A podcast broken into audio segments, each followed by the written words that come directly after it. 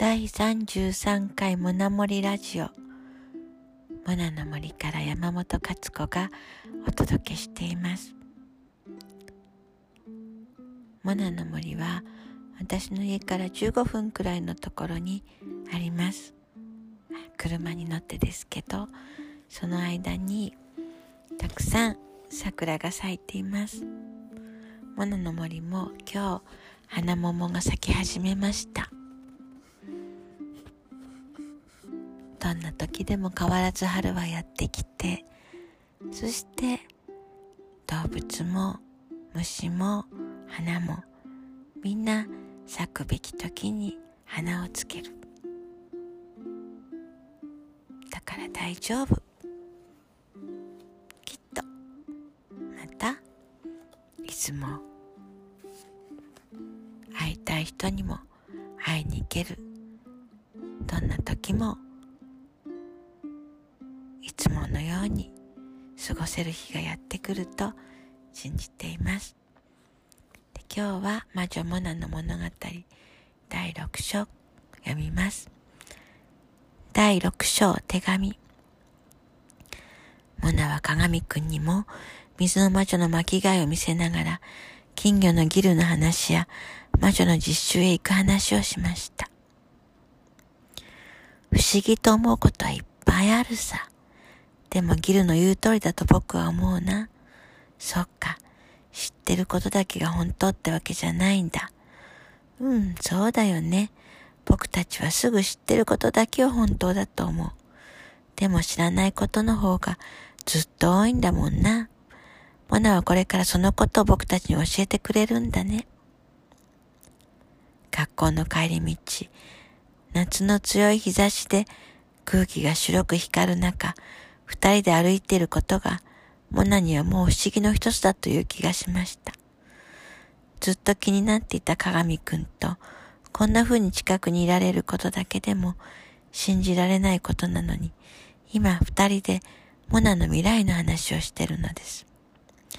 パパが昨日散歩の途中で言ったように、今日のために昨日までのモナがいたり、こうして鏡くんと二人で過ごすために今までの時間があったのだとしたら、この一瞬一瞬がなんて大切なのだろうとモナは思うのでした。そしてまたこの時間は私たちそれぞれの未来へつながっているのだとも思いました。モナが今までずっと魔女になりたいと思い続けてきたことの意味も、みんなモナの今と未来につながっているのに違いない。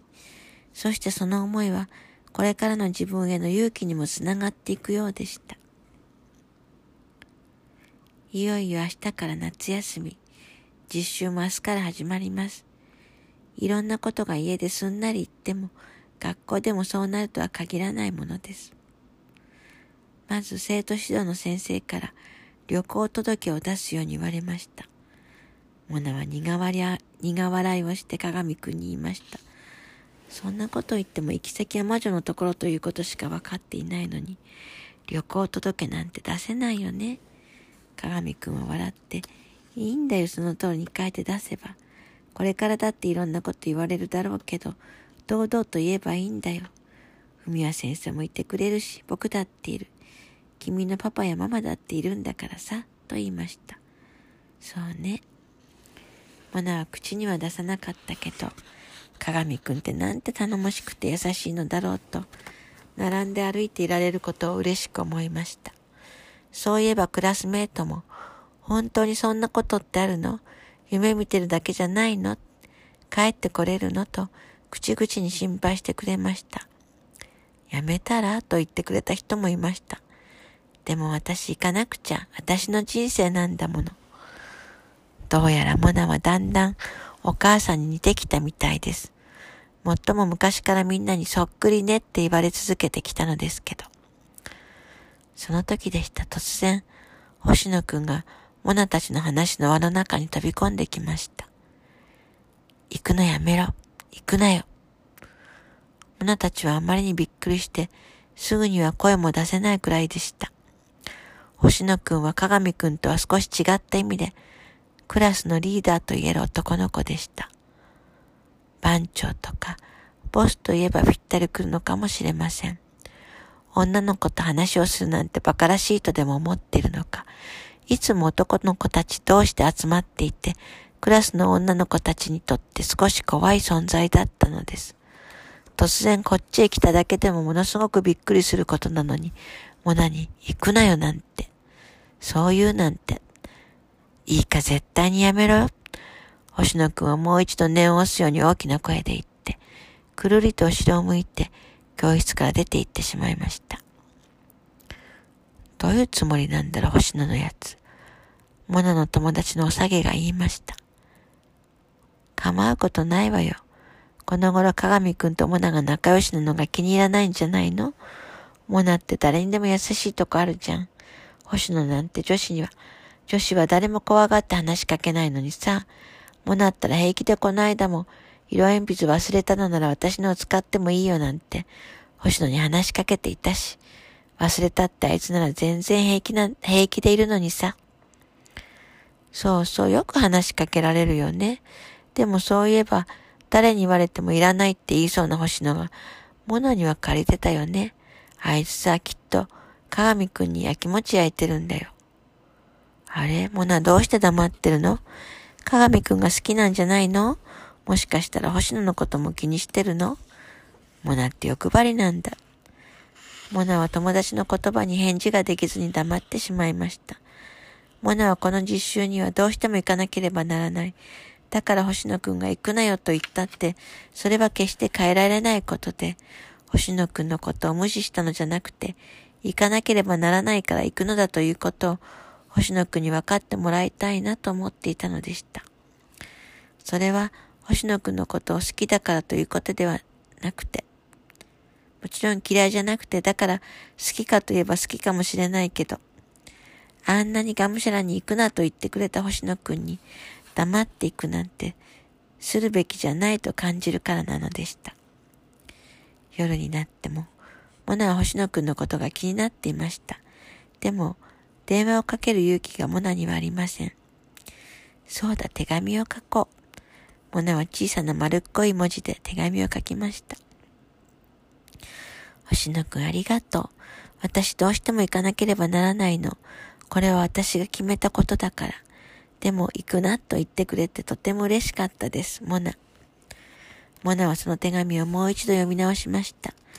モナは自分で書いたことなのに、その言葉が今のモナにとても大きなことを教えてくれているように、教えてくれていることに気がつきました。そうだわ。